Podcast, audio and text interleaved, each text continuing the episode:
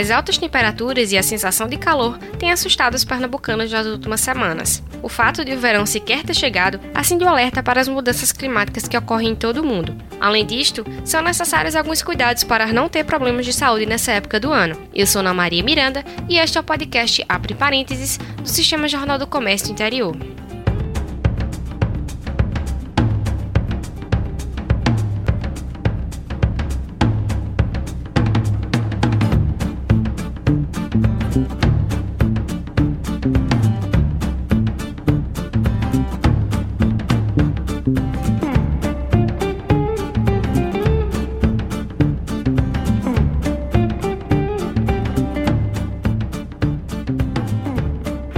Ainda não começou e a gente já não aguenta mais tanto calor. Realmente os dias estão bem quentes, as temperaturas elevadas e a gente não sabe nem mais o que fazer para se proteger desse, dessa quentura toda. E para entender se isso é comum nessa época do ano, a gente vai falar com o meteorologista da Agência Pernambucana de Águas e Clima, APAC, Fabiano Prestrelo. Tudo bem, Fabiano?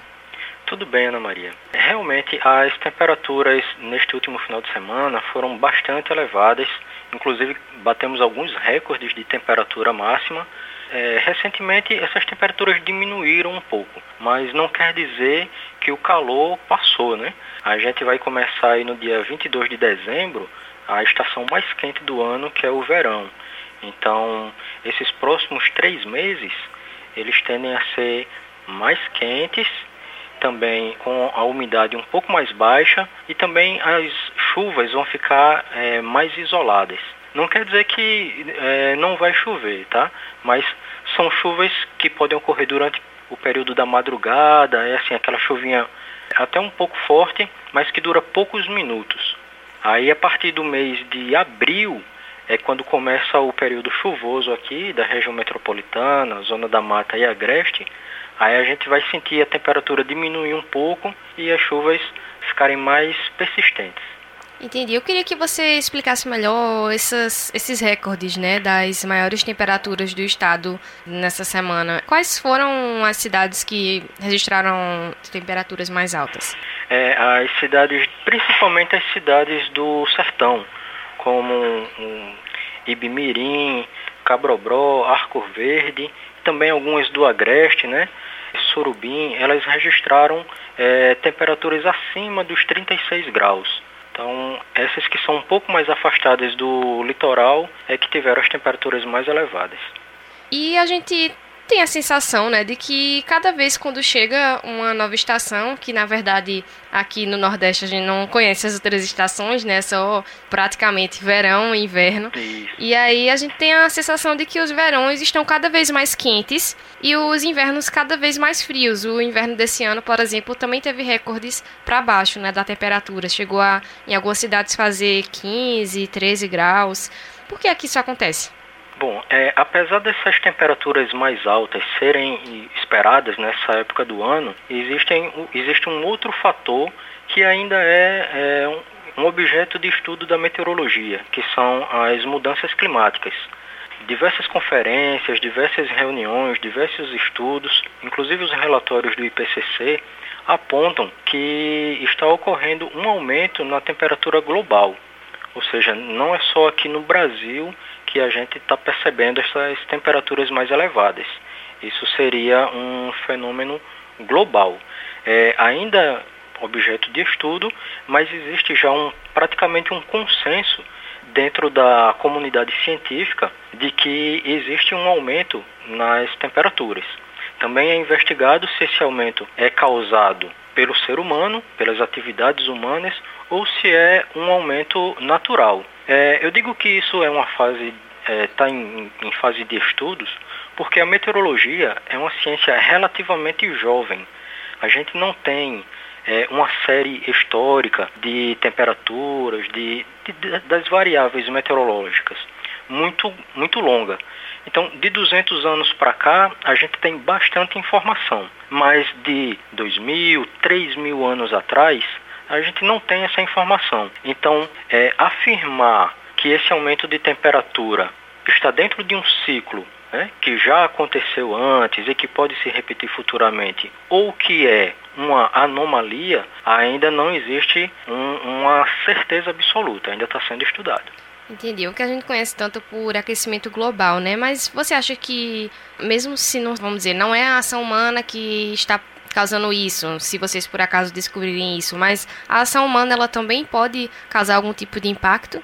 Eu acho que a, a ação humana ela sempre causa impacto, né?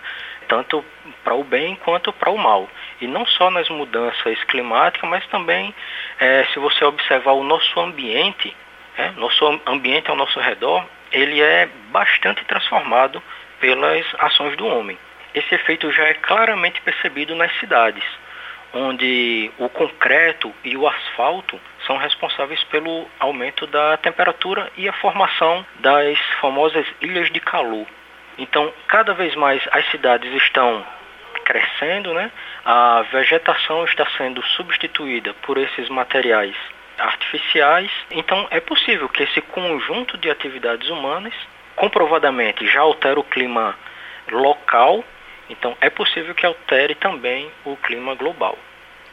Certo, inclusive, para entrar mais no que você começou falando, é, eu queria que você explicasse melhor como é que acontece essa questão da temperatura ser diferente numa mesma cidade é, em alguns locais está mais frio ou mais quente do que o outro, e também em cidades diferentes, que às vezes a gente tem, ah, tá fazendo 30 graus Celsius em Caruaru e tá fazendo 30 graus em Recife, só que eu sinto mais calor em Recife do que em Caruaru. Por que é que isso acontece?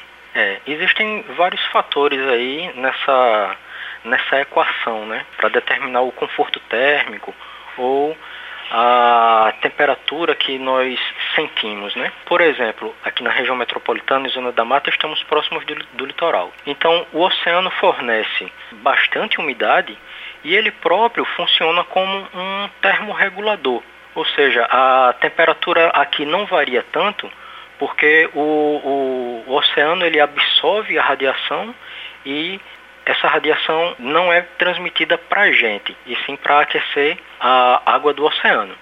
É, em locais como agreste e sertão, onde é, o ambiente é formado por rochas e areia, a tendência é que lá seja mais quente, por não ter esse efeito que o oceano causa de ser um termorregulador. Mas em contrapartida, a parte litorânea, né, a região metropolitana como um todo, por ser mais urbanizada e conter mais desses materiais, asfalto e concreto, ela tende a dar essa sensação de maior temperatura. Até porque é, em determinados locais o vento que viria soprando do oceano para o continente, ele não chega. Né? Quando você tem construções muito altas, na beira da praia, esses prédios impedem que o ar que vem do oceano entre no continente. Então, causa aquela sensação de abafado, de mormaço, justamente porque o ar não circula. É, mas um indício do que a ação humana pode impactar também nas questões do clima, né?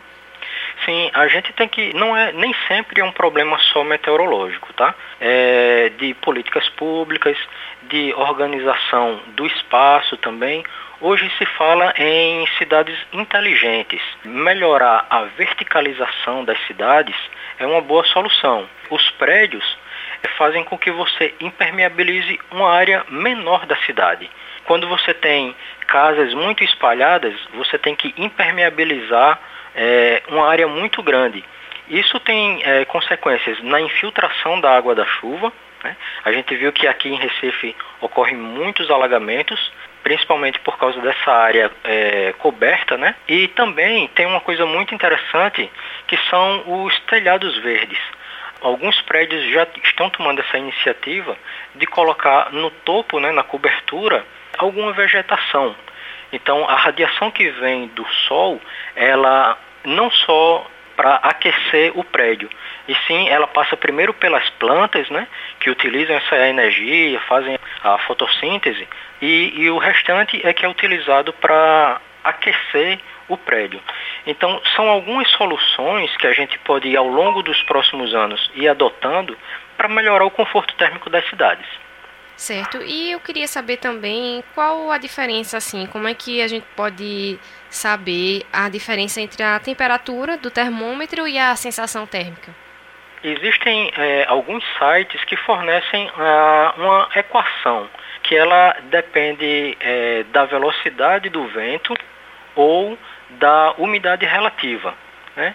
É muito, muito fácil procurar na internet, tem alguns sites que fornecem essa equação e, em geral, a temperatura percebida por nós, ela é cerca de 3 a 4 graus acima da registrada nos termômetros. Ah, entendi. É, e já pensando nisso, do calor, e também as pessoas já pensam em. Porque geralmente no verão aumenta o consumo de água, né? E aí tem as cidades, principalmente as do interior, vêm sofrendo já com essa questão de falta d'água. E aí, por isso, ficam na expectativa de que chova, né? Você vinha dizendo no, no início do nosso podcast que as chuvas devem ser isoladas e rápidas. E isso seria em todo o estado? Isso, em todo o estado, é, a partir do mês de janeiro, aí a gente começa o período chuvoso do sertão, e aí essas cidades que ficam mais a oeste é, vão começar a perceber aí as, as famosas trovoadas de janeiro, né? Então, é, esse ano foi, foi bom, a gente teve um, um período chuvoso bom é, em comparação aos seis anos anteriores em todo o estado, tá? E aí, é, a partir de janeiro, o pessoal do sertão já deve começar a perceber essas chuvas. Aqui no, na região metropolitana, zona da mata e agreste, o período chuvoso é, começa em abril. Mas um detalhe que eu chamo a atenção é a respeito do armazenamento da água.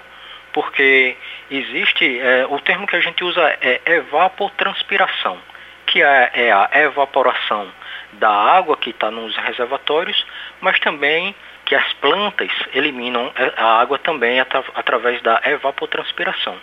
Então, se a gente não faz o armazenamento adequado dessa água, através da evapotranspiração, em pouco tempo essa água não vai estar mais disponível. Então, seria muito interessante a criação de cisternas, principalmente nas, nas cidades do sertão, para que a população pudesse utilizar durante o restante do ano a água que é acumulada nessa chuva, que são poucos meses, tá? é, são poucos meses de chuva, tá? É janeiro, fevereiro e março é que chove no sertão de uma forma mais é, robusta, mais significativa, e o restante do ano são chuvas fracas e isoladas. Então a questão importante aí seria o armazenamento da água a gente já está chegando ao final e a gente queria encerrar com algumas dicas que as pessoas poderiam tomar com relação ao calor e também à umidade que fica baixa em algumas cidades né, nessa época do ano. O que é que as pessoas podem fazer para se proteger? Isso, muito importante. Bom, existe uma recomendação da Organização Mundial da Saúde que o saudável é uma umidade relativa de cerca de 60%. Disso para mais. E o que a gente percebeu é que no sertão, é, diversas vezes, a umidade chegou a abaixo de 20%. Isso aí pode trazer alguns problemas respiratórios, é, desidratação. Né? Então, o importante é que as pessoas consumam bastante água, tá? não se exponham diretamente ao sol, principalmente no período das 11 horas até às 3 horas da tarde, procurem ficar abrigadas do sol. E outra coisa interessante, né, já que existe a campanha agora do Dezembro Laranja, que é o, o, a prevenção ao câncer de pele, né, nessa época do ano o índice ultravioleta é muito alto. Então é recomendável que as pessoas utilizem também o protetor solar, boné ou chapéu para se proteger da radiação direta do sol. Tá certo, então. Muito obrigada, Fabiano, pelas informações e pela participação aqui no podcast. Eu que agradeço também, estamos à disposição. E a você, ouvinte, obrigada por acompanhar mais um episódio do podcast Abre Parênteses do Sistema Jornal do Comércio Interior. Não esqueça de curtir o perfil do podcast no seu agregador preferido. E se você tem alguma sugestão ou comentário, envie um e-mail para podcast.tvjc.com.br. Até a próxima semana. Tchau!